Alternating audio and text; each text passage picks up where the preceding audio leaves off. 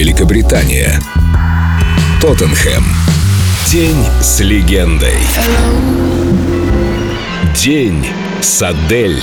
Привет. Hello. Давно не виделись. Да, я даже переживала, что упустила свой шанс, что пока меня не было, мир ушел сильно далеко и изменился.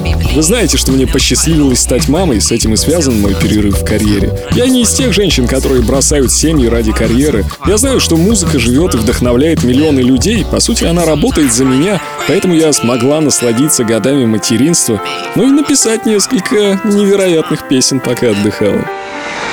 I let it fall.